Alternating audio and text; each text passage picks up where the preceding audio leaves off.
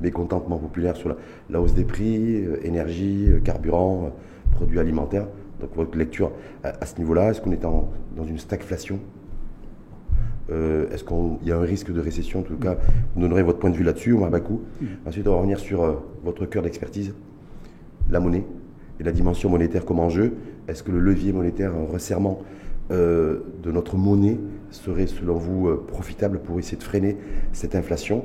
Et enfin, sur ce qui pourrait redevenir d'actualité, ce dirham flottant, ce qui va flotter un petit peu de plus en plus à la lumière de ce dollar qui est en train de flamber, et euh, de cet enjeu aussi pour le panier de devises et notre politique de change. Omar Bakou, votre lecture déjà sur euh, la conjoncture inflationniste vue par un financier. Quand vous, on assiste à ce, que, ce à quoi on assiste aujourd'hui depuis plusieurs semaines, plusieurs mois, qui devient structurel selon le patron du HCP, l'inflation. Quelle lecture faites-vous de, la conjoncture du moment? Bon, moi j'ai plusieurs lectures. La première, euh, euh, première lecture, c'est qu'on a un peu tendance à surdimensionner le phénomène. Le surdimensionner, euh, je parle particulièrement du Maroc, parce que déjà, on n'est pas sur une hyperinflation, ni sur une inflation très importante, mais on est sur une inflation modérée. Ça a plusieurs égards. D'une part, comparativement aux autres pays, notamment ceux européens, d'autres pays, euh, ce n'est pas une inflation qui, c'est une inflation qui est nettement inférieure. Et deuxièmement, si on fait un, je dirais une, rétrospective historique, on a connu, euh, bon, dans les années 70, les années 80, au début des années 80, des inflations nettement un peu plus importante. Donc euh, il ne faut pas. C'est-à-dire que vous appelez à la modération sur, le, sur ce que l'on vit aujourd'hui d'un point de vue il faut, inflation chez nous Exactement, il faut modérer l'inflation qu'on vit aujourd'hui. Sauf que quand on regarde, quand on prend certains indicateurs, la facture par exemple de des importations d'hydrocarbures, elle a été multipliée par deux. Oui. Voilà. Donc euh, euh, le prix du carburant aujourd'hui, le prix du diesel, du gazole par exemple, il a été multiplié par deux en quatre mois. Oui. Donc c'est aussi peut-être une, inflation, même si elle est maroco-marocaine, mais c'est une inflation aussi qui pèse et euh, qui a une, force de pénétration sur les, le portefeuille des ménages qui est, euh, qui est visible. Oui, elle est visible, mais il fallait s'attendre à ça.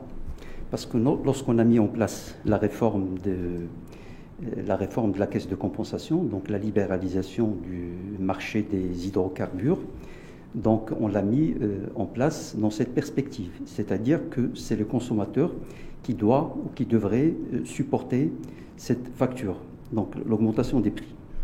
Bien sûr, il y a un autre volet sur lequel on pourrait revenir, c'est celui de la gestion ou des modalités d'application de cette réforme euh, qui n'a pas été correctement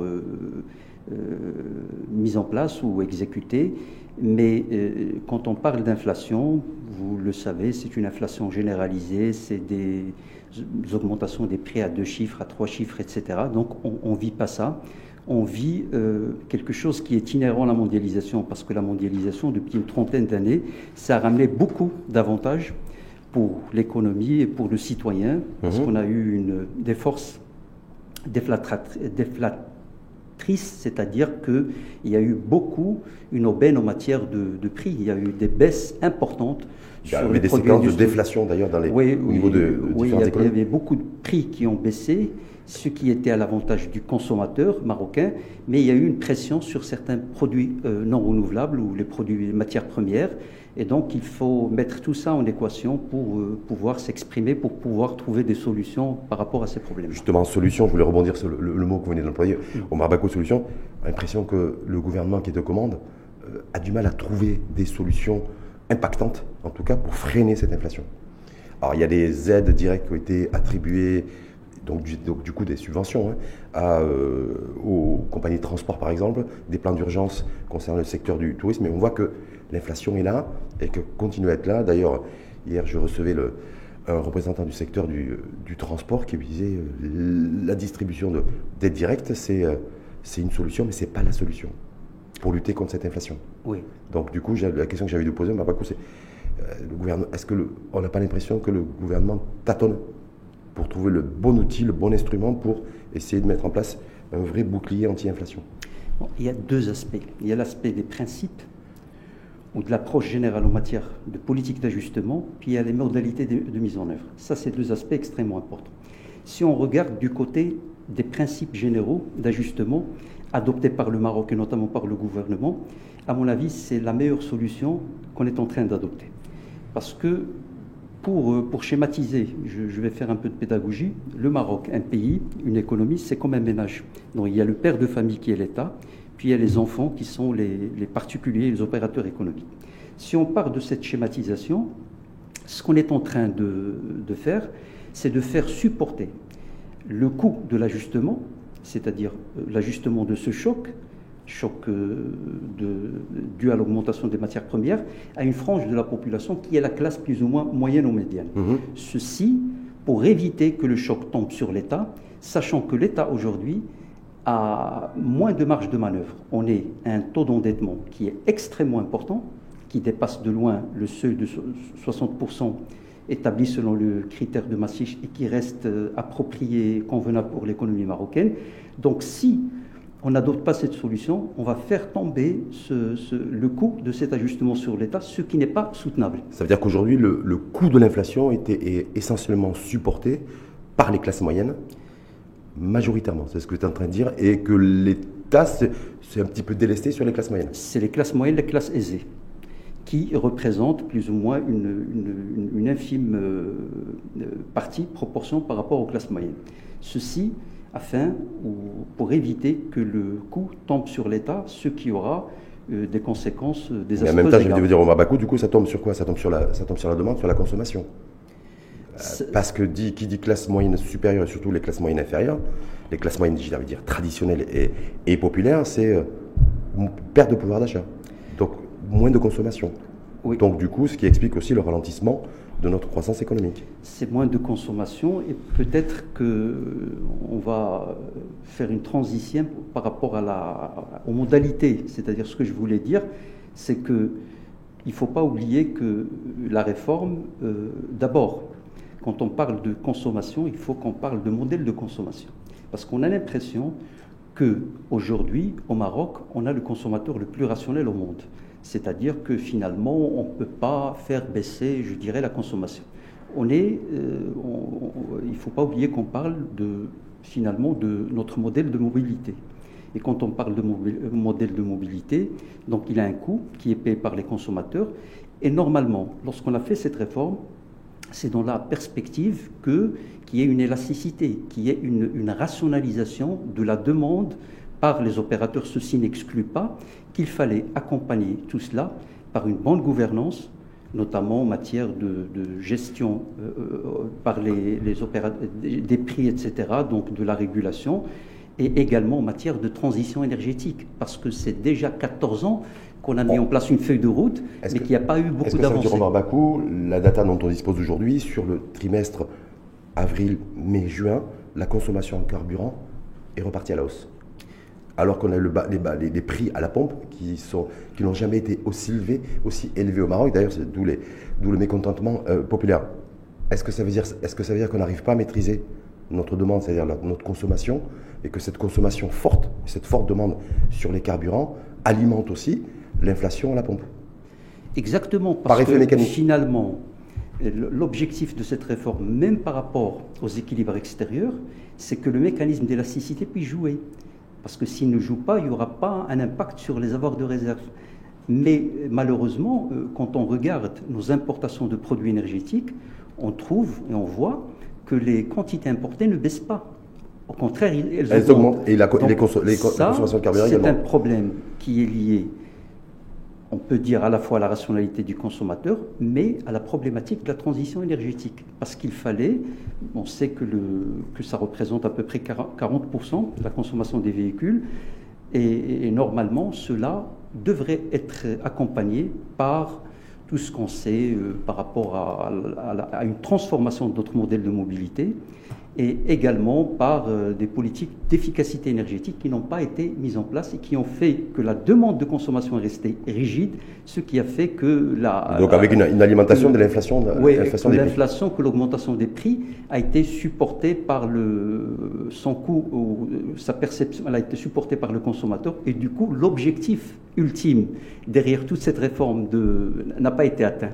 Donc on est on est dans un exercice face à une épreuve qu'il faut gérer, en tirer les, leçons et les conséquences pour pouvoir euh, faire d'autres pas vers l'achèvement et l'optimisation de cette réforme. Mmh.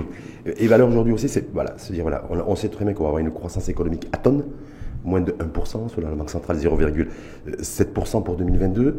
Euh, et on sait également qu'aujourd'hui, on le voit partout dans le monde, la majorité des banques centrales, je crois les trois quarts des banques centrales dans le monde, un peu plus des trois quarts, ont relevé la tendance, c'est le resserrement euh, monétaire avec un relèvement des taux. On sait également, euh, au Mabakou, que la politique budgétaire est dans les mains du gouvernement et la politique monétaire dans les mains du gouverneur de la, Banque centrale. Est-ce que là-dessus, aujourd'hui, vous dites qu'il y a-t-il un véritable enjeu euh, commun et d'action à mener pour lutter contre cette inflation? Entre la politique budgétaire et la politique monétaire Oui, bien sûr, il y a toujours une coordination implicite, explicite d'ailleurs parce que c'est prévu par le statut de Banque entre la politique budgétaire et la politique monétaire. Je pense que globalement, ce qui a été mené jusqu'à aujourd'hui est, correct, est approprié, je le dis sincèrement. C'est-à-dire? Parce qu'il y a une partie du coût de l'ajustement, de ces chocs, parce qu'il y avait le choc du Covid et puis il y a mmh. ce choc qui a été supporté par la politique monétaire.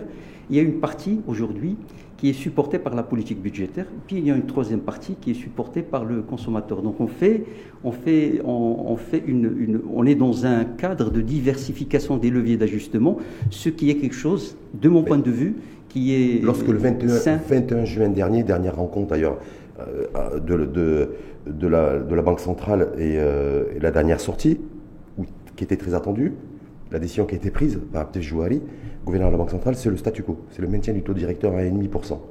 On était déjà dans du poussé inflationniste, on était à 3-4% d'inflation, prévision de la Banque centrale 5,7, donc autour de 6%. D'ailleurs, on y est, on y est aujourd'hui. Et pour autant, il a décidé de maintenir le statu quo sur le taux directeur. Est-ce que ça, c'était la décision, une bonne décision dans la perspective d'une inflation galopante et structurelle De mon point de vue, c'est la bonne décision et c'est la décision quelque part qui était inévitable. Je rappelle que ce n'est pas une inflation galopante, c'est extrêmement important de le préciser. Deuxièmement, il y a plusieurs considérations qui sont prises en ligne de compte en matière de politique monétaire. La première, c'est ça c'est des principes de base, c'est que celui qui gouverne la politique monétaire, c'est comme un conducteur, pas d'une voiture, mais d'un grand navire. Et en principe, il ne doit pas changer à chaque fois, il faut que la, changer les, décisions, mhm. parce que les décisions ont une portée sur le moyen et long terme. Ça, c'est extrêmement important pour la crédibilité de la Banque centrale du Banque centrale et pour la crédibilité de la politique économique d'une manière générale. Il y a un deuxième aspect. Le deuxième aspect, c'est que la, Banque centrale, ou Banque Maghreb, considère, à mon avis, qu'on est toujours dans une euh, période un peu exceptionnelle qui fait qu'on doit encore continuer à mener des politiques un peu légèrement non conventionnelles. Non conventionnelles dans la mesure où euh, il ne faut pas oublier que la Banque centrale gère la politique monétaire, mmh. mais également et ça c'est subséquent, la politique monétaire, elle gère les risques macroéconomiques. Hmm. Et si on prend en considération cet aspect-là de risque macroéconomique, il ne faut pas oublier que l'un des risques les plus importants qui peuvent provoquer un risque systémique, c'est la situation des banques. Et la situation des banques aujourd'hui, il y a beaucoup d'éléments euh, négatifs. Le, maintien du taux directeur à 1,5%, parce qu'on va revenir sur les enjeux, est-ce que ce taux pourrait remonter Parce qu'il y a beaucoup de, prévisions et de prises de parole d'économie dans notre pays dans ce sens. Vous dites que c'est avant tout pour préserver nos banques et préserver nos entreprises qui sont ouvertes à l'international Oui, c'est essentiellement pour eux C'est l'un des aspects, parce que les banques ont été extrêmement touchées par cette conjoncture. Il faut rappeler qu'on est à presque 9% des créances en, souffrance, c'est-à-dire que par rapport à l'encours de crédit existant, il y a 10% aujourd'hui qui est irrécupérable. Donc c'est une, c'est une perte sèche pour les, pour les banques. sèche pour les, pour les banques. Il y a également les autres aspects, la circulation fiduciaire qui, qui, qui, a augmenté. Et donc, euh, Mais quand, quand, on maintient le statu quo euh, à 1,5% euh, au niveau du taux directeur, est-ce qu'on est qu'on mène cette politique dont l'objectif essentiel pour tout, toute banque centrale, y compris chez nous, de la stabilité des prix. Parce que c'est ça le vrai sujet aujourd'hui là. C'est les prix, détérioration des, du pouvoir d'achat des ménages avec une inflation que vous dites pas galopante, mais en tout cas elle est, elle est pesante en tout cas sur, les, sur le portefeuille des ménages. Est-ce que en maintenant le taux directeur à 1,5%, l'édition qui a été prise en juin, est-ce que là ça a été aussi pour préserver le pouvoir d'achat? Non, ce n'est pas pour préserver le pouvoir d'achat. Par une politique de stabilité des prix. Hein. Oui, c'est un arbitrage assez fin. C'est-à-dire que on sait très très bien que l'équation sur laquelle quelque part se base, ou le schéma de référence d'une banque centrale, c'est toujours demande, offre et prix. C'est-à-dire que finalement, la banque centrale, elle a le levier monétaire, et le levier monétaire agit sur la demande, mhm. n'agit pas sur l'offre. Alors, les banques centrales, lorsqu'elles constatent, ça c'est le schéma de référence, qu'il y a un excès ou qu'il y a une, augmentation des prix qui est due à un excès de la demande par rapport à l'offre, donc la réaction euh, logique et spontanée, c'est de faire baisser la demande pour que les prix baissent. Alors qu'aujourd'hui, on n'a pas ça. On n'a pas une augmentation des prix au Maroc qui est due à, un excès de la demande par rapport à l'offre, mais on a une inflation, ce qu'on appelle une inflation importée. C'est-à-dire que nous avons plutôt une offre qui est au-dessous du potentiel, mhm. c'est-à-dire il ne faut pas oublier qu'il y a ce qu'on appelle l'écart de production, c'est-à-dire qu'il y a des capacités de production qui sont sous-utilisées. Et donc si on diminue encore, on, appuie sur le levier monétaire pour encore faire diminuer la demande, donc on, va encore euh, aggraver la situation. C'est-à-dire casser la dynamique en matière, de, en matière économique. Donc il y a eu cette, ce compromis donc de laisser le, le, taux, directeur à 1,5% pour ne pas donc pour ne pas euh, ajouter euh, aggraver cette récession économique. En même temps aussi, a priori, on devrait aussi, en tout cas le gouvernement, lui qui est garant de la politique budgétaire, réduire un petit peu l'investissement public. Est-ce que ça, ça va, est-ce que ça, ça peut aller de pair aussi avec un maintien du taux directeur, politique monétaire, donc toujours à 1,5%, et là, une politique, parce qu'il faut qu'elle soit aussi combinée et associée, adossée à une politique budgétaire aussi euh, qui soit adéquate. On est bien d'accord Est-ce que là-dessus, vous dites, voilà, il faut une politique monétaire euh, qui a du sens pour lutter contre cette inflation, par rapport à ce que vous venez de démontrer, mais aussi une politique budgétaire qui agit dans ce sens? Non, euh, apparemment, l'investissement public, il n'y a pas eu une décision, une Pas de décision officielle, mais on devrait, ou on pourrait en tout cas. Ou est-ce que vous, vous, vous considérez qu'il est souhaitable aussi, qu'il faudrait revoir un petit peu à la baisse aussi, l'investissement public? Il y a une enveloppe de 235 milliards de dirhams qui avait été mobilisée et annoncée. Est-ce qu'il faut aller au bout de ces, de ces 235 milliards de dirhams ou est-ce qu'il faudrait aussi réduire un petit peu l'investissement public compte tenu qu'on va vers progressivement un resserrement de la politique monétaire? Ça, c'est un aspect extrêmement important. Hum? C'est la question de l'investissement public. Parce qu'en matière d'investissement, et ça, c'est des aspects, je dirais, intertemporels qu'il faut prendre en considération dans cette équation globale de l'ajustement de la gouvernance de la politique économique. C'est que les investissements, c'est souvent, euh, comme on dit, les choses qui demandent du temps, vaut mieux les commencer tôt. Et l'investissement, c'est quelque chose qui, qui, prend du temps. C'est-à-dire, même quand on, a, quand on a les moyens et quand on veut activer ou mettre en place des investissements, ça ne, ça ne donne pas les effets. Il faut du temps pour construire un, tramway, il faut 4, ans, etc. Donc cette dynamique d'investissement, il ne faut pas l'interrompre, sachant que nous avons beaucoup d'engagements sociaux. L'État des engagements sociaux, vous le connaissez plus que moi, le taux de chômage, le taux d'emploi, mhm. et donc cette, cette faiblesse de la dynamique de croissance. Donc il ne faut surtout pas toucher au volet de l'investissement, sachant que le problème, problématique de l'investissement, elle n'est pas juste quantitative. Et d'ailleurs, c'est aussi qualitatif. Sur la rentabilité qui est, sur la rentabilité très faible. des investissements, etc. Donc vous dites-vous, pour, pour, lutter contre cette inflation, le gouvernement doit rester dans sa lignée de ce qu'il a prévu en matière d'investissement public.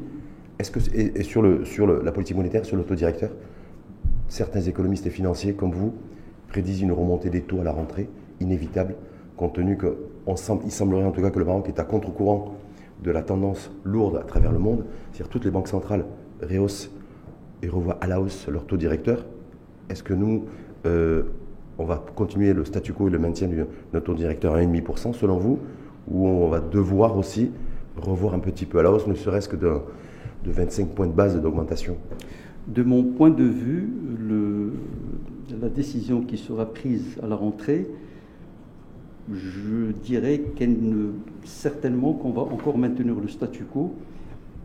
Et c'est-à-dire euh, au pire ou au mieux, c'est-à-dire qu'on va faire un petit relèvement, mais je pense moi au statu quo, euh, plutôt qu'un relèvement des taux d'intérêt directeurs, parce qu'il faut rappeler que, en matière de, politique monétaire et d'approche aux doctrines des banques centrales, il n'y a pas de, un modèle uniforme. Et d'ailleurs, mmh. monsieur le gouverneur de la Banque centrale, de Banque Maghreb, l'a rappelé.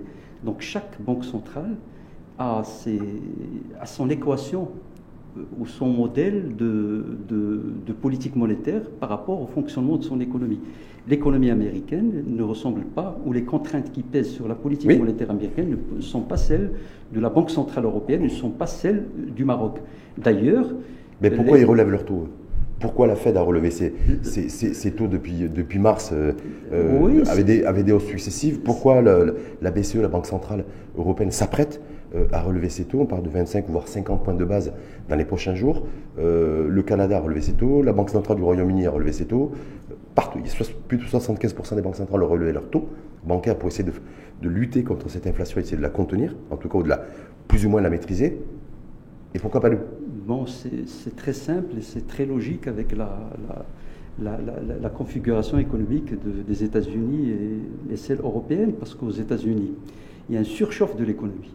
C'est-à-dire qu'il y a un excès de la demande par rapport à l'offre, dû quelque part notamment aux politiques monétaires qui ont été adoptées auparavant. Et donc la seule solution, ou l'une des solutions les plus, sachant qu'ils étaient à des taux presque nuls, mhm. c'est un peu d'appuyer sur le levier monétaire pour faire baisser cet excès de la demande par rapport à l'offre pour essayer un peu de ramener les prix à la baisse, sachant que la Banque centrale américaine, la Fed, euh, elle a, un degré d'efficacité de la politique monétaire qui est nettement supérieur, par exemple, à celui du Maroc. Il faut rappeler qu'aux États-Unis, euh, les importations ou les dépenses en devises des États-Unis représentent environ 15% mmh. du PIB. Mmh. C'est-à-dire que si on appuie sur le levier monétaire, on a un impact certain sur les, les, les, prix. En tout cas, alors qu'au Maroc, on n'a pas le, même. Euh, en tout cas, la, fête qui, la, qui a remonté ses taux, c'est peut-être une croissance un peu molle aux États-Unis,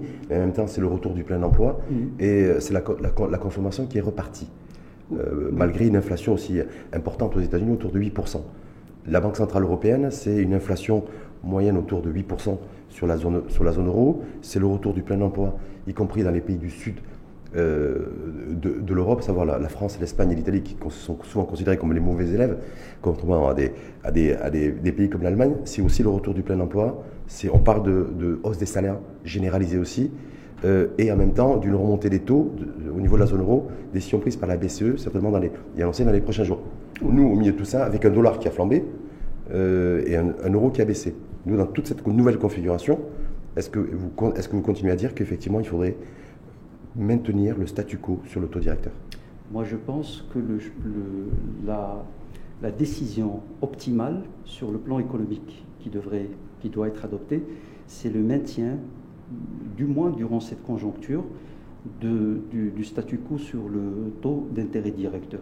Il ne faut pas oublier, on a avancé un tas d'arguments que vous avez annoncés par rapport au surchauffe de l'économie, par mhm. rapport au, taux d'inflation qui est nettement supérieur à celui du Maroc, mais il ne faut pas oublier que les États-Unis et même la Banque Centrale Européenne, ils gèrent un, autre aspect extrêmement important, c'est que les États-Unis, la monnaie américaine, le dollar, c'est la monnaie des États-Unis, mais c'est la monnaie, c'est une monnaie mondiale. Mhm. Donc c'est un aspect implicitement qui est également pris en considération dans les décisions de politique monétaire, parce qu'il y a quelque part des menaces sur ce statut qui ont commencé à planer au niveau mondial.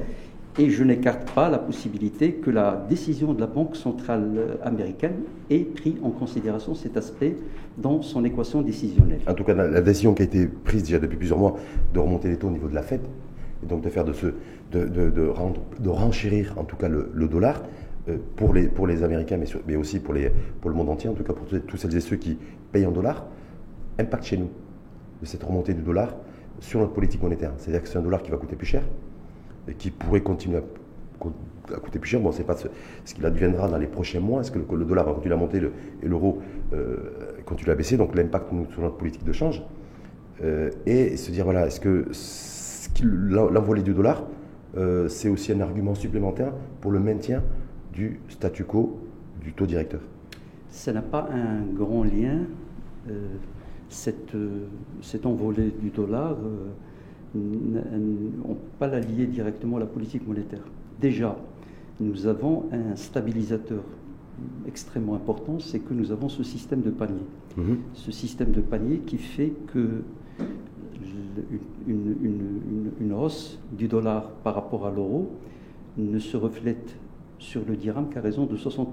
C'est-à-dire que s'il y a une appréciation du dollar par rapport à l'euro d'un pour cent, le dirham, le cours de référence du dirham ne va se déprécier, ne se dépréciera par rapport au dollar qu'à raison de 0,6%.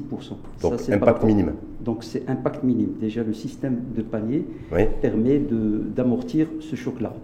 Donc euh, ça c'est un aspect, sachant que euh, nous avons, euh, c'est vrai que, le, que, nos importations sont constituées à raison de presque 50% en dollars et 50% en euros.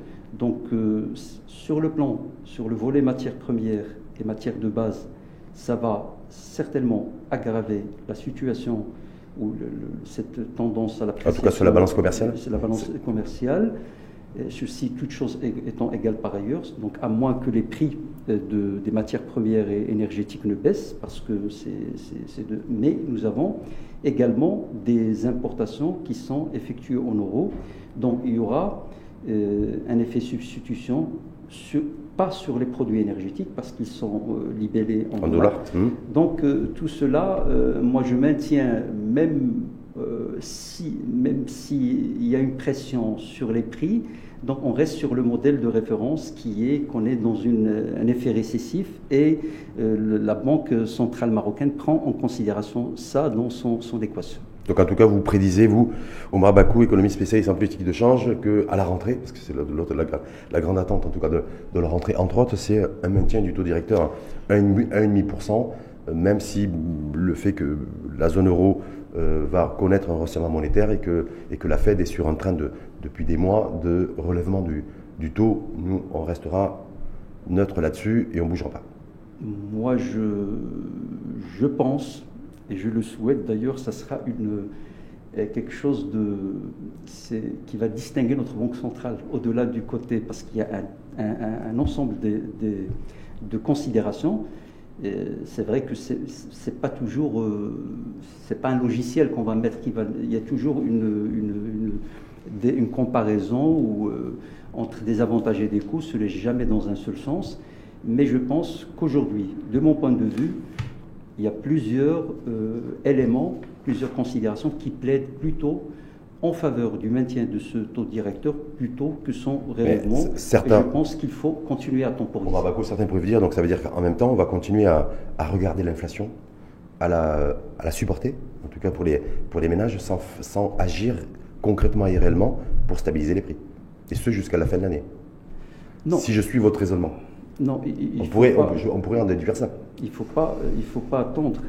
Comme je l'ai dit au début, il y a d'autres aspects qui peuvent être euh, mis en place. Par exemple, la question de la gouvernance.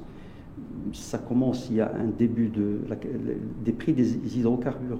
Parce qu'on a fait une, stratégie de libéralisation qui est inachevée. Parce que normalement, quand on libéralise un marché, nous avons le modèle des télécommunications qui constitue un exemple, c'est qu'on met en place une agence de régulation, qu'on met en place un certain nombre de dispositions, etc., pour euh, la transparence et pour la communication. Hmm. C'est-à-dire qu'on est plus, qu'on n'a pas, on peut pas être dans une situation où il y a des prix qui sont incompris, etc., qui donc euh, euh, donnent, laissent les consommateurs et tout le monde dans la perplexité.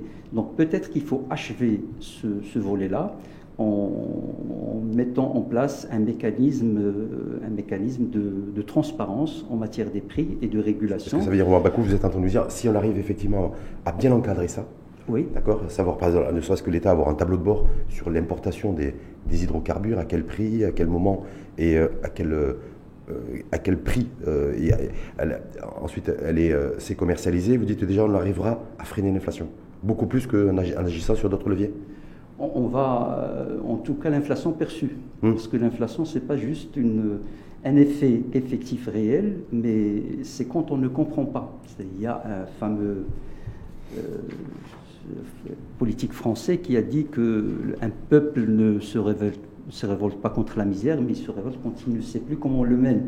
Donc c'est l'inflation perçue qui est, extrêmement, euh, qui est quelque chose d'extrêmement important. Je rappelle qu'on n'est pas dans une inflation au sens macroéconomique, mais des inflations, une inflation localisée dans quelques marchés. Et donc, si on arrive à améliorer la transparence de ces marchés, mhm. notamment celui de l'hydrocarbure, on va certainement euh, réussir à, un peu euh, adoucir ou atténuer l'impact, sachant qu'il faut accompagner ça par d'autres réformes euh, qui, sont faisables, qui sont... C'est faisable, sauf que le timing, il faut aller vite. Il y a une gestion court terme, une gestion moyen terme, une gestion long terme, et là, on est vraiment sur le court terme. L'horizon pour tous les pays du monde, pour toutes les économies, c'est l'inconnu et c'est l'incertitude. Donc en même temps, avec des marges de manœuvre euh, selon les pays euh, développés et selon le pays en développement, euh, qui est de plus en plus réduite, avec déjà une facture Covid qui pèse sur les finances publiques.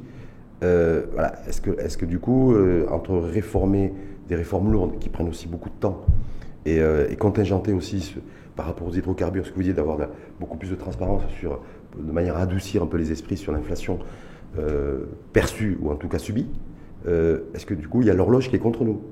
Il y a et le facteur temps. Parce que les décisions fortes qui sont prises partout dans le monde, euh, avec des boucliers anti-inflation, avec des chèques inflation, avec, euh, avec un accompagnement aussi et un soutien aux, ménages, euh, ça se fait dans les pays riches. Dans les pays en développement, c'est plus difficile. Parce que la marge de manœuvre, financière, est plus réduite. Il y a toujours des, des facteurs qu'il faut mettre en balance parce que en matière de, théorie économique ou de meilleur enseignement des sciences économiques, c'est connu. Euh, les pays d'Amérique latine se sont piégés dans des inflations galopantes et vraiment des hyperinflations parce qu'ils voulaient contenir l'inflation. Mmh. Et donc, en mettant en place le mécanisme d'indexation, le mécanisme d'indexation, c'est comme euh, c'est le mode de propagation du virus le plus virulent. C'est comme si vous ne mettez pas de gestes barrière. Et notamment en mettant, en, temporisant par rapport à cette question d'aide, etc., ça permet quand même de freiner l'inflation. Ceci, comme je l'ai dit, n'empêche pas de. C'est aux politiques, ça, c'est le. Ce n'est pas scientifique, c'est aux politiques de, de, de, mesurer la température, de, de, voir comment gérer ça, sachant que pour moi, il ne faut pas il ne faut pas, euh, c'est-à-dire revenir, faire un pas en arrière, parce que c'est, serait pas en arrière, c'est de revenir sur la question de la libéralisation des hydrocarbures, mmh. c'est clair. Mais il y a euh, des, des, des, politiques ou des décisions qu'on peut mettre en place qui peuvent vraiment euh, permettre au Maroc, au moins un peu d'alléger ce climat politique. Je parle à la question du registre social. Le RSU Bien sûr. C'est un, un, volet extrêmement mmh. important qui, était dans le package de toute cette réforme, c'est-à-dire mmh. le ciblage de la pauvreté. Et donc, euh, je pense qu'on l'a mis déjà période Covid, donc il y avait un, un, reçu informel qui a fonctionné. Mhm. Donc euh, on ne peut pas attendre à, parfaire le, mais on peut le lancer et ça sera un, coup politique pour moi extrêmement important, extrêmement intéressant, parce que quand même, on va, comme je l'ai dit, on va un peu, euh, c'est-à-dire euh, améliorer la situation de ces classes pauvres et en même temps, euh, donc, euh, c'est dans la perspective des réformes qui vont euh, être mises en place à l'avenir, c'est-à-dire la décompensation des autres produits, etc. Sauf qu'au c'est encore des dépenses supplémentaires de l'État. C'est des dépenses supplémentaires de l'État, mais Sachant qu'il y a d'autres chantiers à financer, comme la généralisation de la couverture médicale. Oui, mais qui sont qui s'inscrivent dans la perspective de la politique économique du Maroc. Hum. C'est-à-dire parce que ça, c'est inévitable, parce qu'on aura une réforme de la, de la caisse de compensation pour la parachever, parachever et donc ça c'est inévitable. Donc vaut mieux qu'on commence ce chantier, ce qui va faire au gouvernement un, coup politique, et bien sûr ça permettra d'équilibrer un peu les choses. Passons au, troisième axe, Bakou, si vous voulez bien, sur, le, sur la flexibilité du, dirham, l'assouplissement de notre monnaie. Est-ce que c'est, à partir du moment où vous dites, moi je pense qu'il faudrait en tout cas maintenir le statu quo au niveau du taux directeur à 1,5%.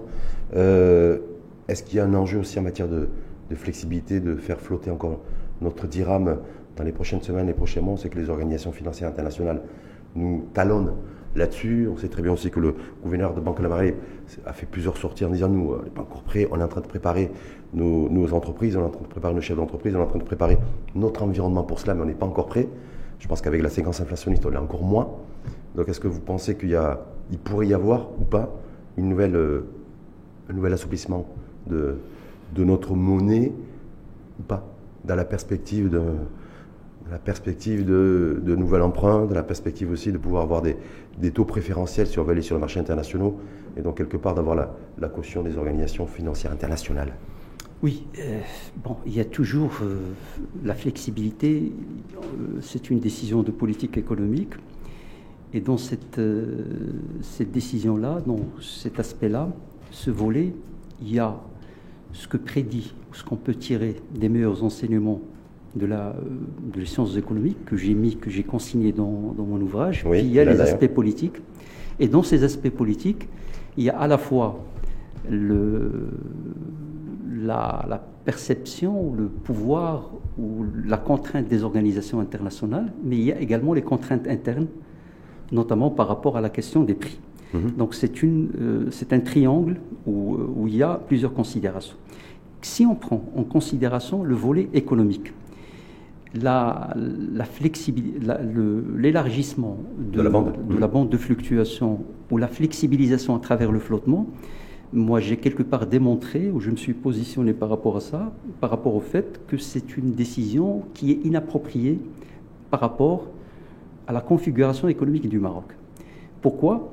Parce que on a euh, adopté cette décision par rapport au fait que une dépréciation du taux de change serait un levier d'ajustement pour la balance des paiements, mmh. donc pour faire qu'on dépensera moins de devises, notamment dans une, face à un choc, comme le choc qu'on qu est en train de, mmh. de, vivre, alors que vous avez, vous-même, vous l'avez signalé tout à l'heure, nous n'avons pas eu cette diminution des quantités, donc cette, cette, euh, cette, cet avantage qu'on cherche à travers une dépréciation du taux de change, on, on va présumer cet avantage présumé ne sera pas, euh, on l'aura pas à travers le, nécessairement à travers le flottement, mais il y a un autre volet ou deux autres volets qui, qui sont du côté des coûts, c'est le fait de variations indésirables, c'est-à-dire une dépréciation du taux de change qui aura un impact sur les prix, mais également un autre aspect qui est extrêmement important, c'est la question de la valeur du dirham. -hmm. Parce qu'il ne faut pas oublier qu'aujourd'hui, nous avons un, un, atout formidable au Maroc. C'est que le Maroc est parmi, je ne dirais pas les rares pays au monde, mais les rares pays en Afrique et parmi les pays qui ont une monnaie nationale forte. Mmh. Ça, c'est un atout extrêmement important. Et cette monnaie forte qu'on a réussi à préserver depuis l'indépendance, mmh. c'est grâce à la stabilité de sa valeur interne, donc des prix internes, mais également grâce à la stabilité des taux de change. Mais, Alors, en, mais en même temps, Marbakou, je vous rejoins et je vais dans votre sens. En même temps, il y a des économistes qui vous disent que notre monnaie est beaucoup trop forte pour rendre notre, notre économie beaucoup plus forte et beaucoup plus compétitive. Donc là, vous parlez sur l'enjeu monétaire, purement monétaire, mais si on le prend sous l'angle et sous le prisme économique, certains économistes considèrent qu'il faudrait que notre monnaie soit moins forte pour qu'on soit beaucoup plus compétitif sur des marchés. Oui, et cela... euh, sur, de la, sur les marchés industriels, sur de la production nette, sur la production de valeur ajoutée. Oui, ce, moi je parle du côté des principes, oui. sur le plan des principes. Cela n'exclut pas que, comme l'ont fait certains pays, c'est-à-dire de, d'adopter de, de temps à autre ou de maintenir, maintenir une certaine veille sur euh, les politiques du taux de change menées par nos concurrents hum. qu'on connaît. Et, mais le principe, dans un souci de compétitivité, dans un souci de, de compétitivité ou, hein ou d'une manière générale de promotion de la production, c'est-à-dire qu'on est une économie euh, de production et non pas de consommation. Mais parce que notre, dirham n'est pas trop fort pour ça, pour pouvoir concurrencer ces, ces pays qui jouent sur le levier monétaire euh, avec dépréciation monétaire, dépréciation monétaire. Je peux parler d'un pays comme la, comme la Turquie pour euh, produire plus et exporter plus. Oui, c'est un, c'est un dirham, euh, bon, mais ça, c'est, une, c'est un aspect qu'il ne faut pas l'aborder sous un angle conjoncturel. C'est-à-dire qu'en matière de politique du taux de change, c'est une politique comme la politique monétaire qui se conçoit sur le moyen et long terme. Et donc il fallait faire peut-être des glissements euh, séquentiels, mais pas dans des périodes un peu euh, qui sont euh, où il y a une tension sociale, mais le mener d'une manière intelligente, comme l'ont fait d'ailleurs l'île Maurice, etc. Tout en veillant à la sauvegarde de cette valeur externe de la monnaie nationale. Donc pour vous, au Mamakou, après avoir annoncé, en tout cas prédit, qu'il n'y aurait pas de hausse du taux directeur à la rentrée, et que donc ce taux directeur serait maintenu à 1,5%, vous considérez aussi qu'il n'y aura pas de nouvel assouplissement, ou en tout cas d'élargissement de la bande de fluctuation, et d'avoir un dirham qui est beaucoup plus flottant euh, dans les prochains mois Moi, je pense qu'il n'y aura pas cet élargissement. Et peut-être j'irai plus loin, parce qu'aujourd'hui, vous savez, la question est un peu. Euh, elle est mal. Il y a un problème d'information à ce sujet. Quand on parle, par exemple, de, On peut élargir la bande de fluctuation, par exemple. On peut adopter le flottement, c'est-à-dire que l'État peut décider, dire, voilà, il n'y a plus de, il y a plus de, cours de référence, mmh. et donc le, dirham sera gouverné par les forces du marché. Mmh. Donc l'offre et la demande. L'offre et la demande. Mais parallèlement à ça, à l'instar de la majorité des banques centrales, donc on adopte ce qu'on appelle le ciblage d'inflation.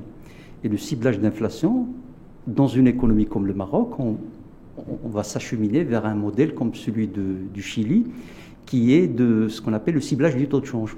Donc la Banque centrale peut annoncer que, le, parce que c'est une décision conjointe entre le, ministère des Finances et la Banque centrale, qu'on est dans un modèle de flottement, mais qu'on peut continuer à, à, soutenir le dirham à travers une politique de ciblage d'inflation, en considérant que qu'on ne peut pas accepter une dépréciation du taux de change qui dépasse un certain seuil.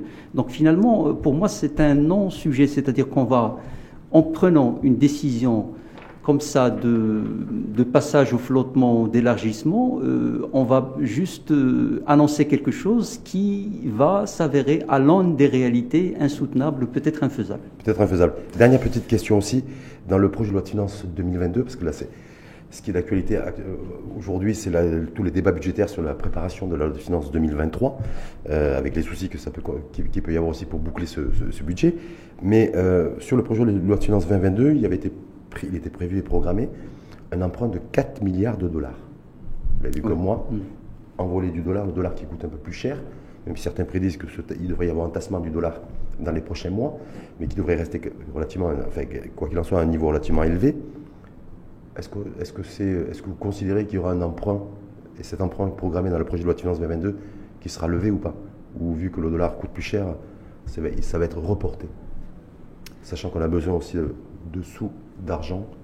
Moi, je rejoins un peu les propos du Wali de Banque Maghrib, parce qu'il a très bien expliqué le, cet aspect-là, en mettant l'accent sur le fait que par rapport à ce qui est prévu euh, en matière d'emprunt extérieur par l'État, il y a la moitié qui, est indépendante de la conjoncture euh, financière internationale à travers des levées auprès d'organismes internationaux de développement. il y a la deuxième qui sera levée sur le marché financier international. Donc les autorités, je pense qu'ils ont engagé les consultations avec quelques banques d'affaires. Mhm. Donc c'est à eux de juger s'ils voient que que l'accès ou l'emprunt n'aura pas de, beaucoup de, à cette demande, une demande, ils peuvent euh, ils peuvent renoncer à cette sortie.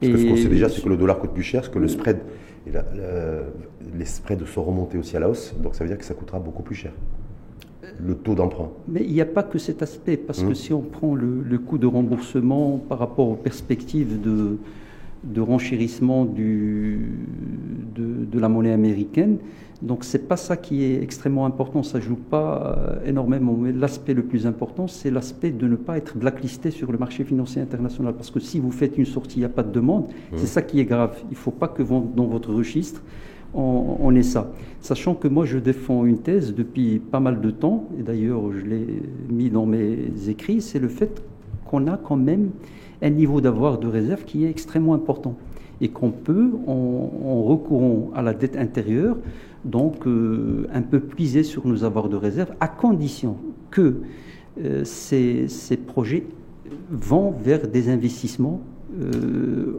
ayant une rentabilité euh, clair et viable, etc. Euh, voilà mon. Donc vous dites qu'en fait, on ne on, serait, on serait pas forcément obligé de lever cet emprunt de 4 milliards de dollars prévu par le projet de loi de finances. On a assez de marge de manœuvre on a assez de marge de manœuvre. Le niveau des avoirs de réserve aujourd'hui, mmh. théoriquement, pourrait suffire pour... 329 euh, milliards de, 329, euh, mais il faut voir ça par rapport à nos déséquilibres prévisionnels du marché de change privé. Ça, mmh. c'est extrêmement important. On a de quoi couvrir théoriquement 10 ans de déséquilibre, de, si toutes choses étant égales par ailleurs. Donc, de mon point de vue, on a assez de marge de manœuvre pour euh, utiliser la dette interne, la substituer aux, aux emprunts extérieurs. En tout cas, le coût de remboursement des emprunts que nous avons déjà euh, concédé euh, pour 2022, c'est 43 milliards de dirhams qu'il faudra déjà commencer à rembourser cette année. Euh, en termes de dette. De coût, ou le coût, le coût, le, coût des, des, remboursements. Intérieur et extérieur Oui. Oui. Oui. Donc c'est déjà, on voit, que, on voit que tout ça s'appelle aussi ces charges de la dette. Mais ça, ça, s'y gère. Nous, on fonctionne avec un, un, modèle depuis un certain moment de Ponzi en net, c'est-à-dire qu'on qu'on emprunte pour rembourser de la dette. Hum. Et ça, ça dépend de la perception des marchés financiers internationaux. Tant qu'on a cette euh, bonne euh, image, donc ça joue en notre faveur. Parce qu'il ne faut pas oublier, il y a d'autres aspects qui sont euh, extrêmement importants. Vous savez qu'aujourd'hui, au niveau du marché financier international, il y a une surliquidité. Hum. Et ça, ça joue en faveur, c'est-à-dire que euh, il y a beaucoup de pays qui ont des économies compromises. Et le Maroc, quand même, euh, est un pays de réforme, il est bien perçu, donc il gagne sur ce registre-là. Donc ce n'est pas juste la question. Donc ce modèle, on a encore la chance de le faire fonctionner, de le faire perdurer encore euh, pour un, peu long, le plus longtemps possible. Donc il y a des marges de manœuvre quand même. Merci en tout cas Omar Bakou pour tous ces éclairages financiers et surtout monétaires sur cette poussée inflationniste que vous,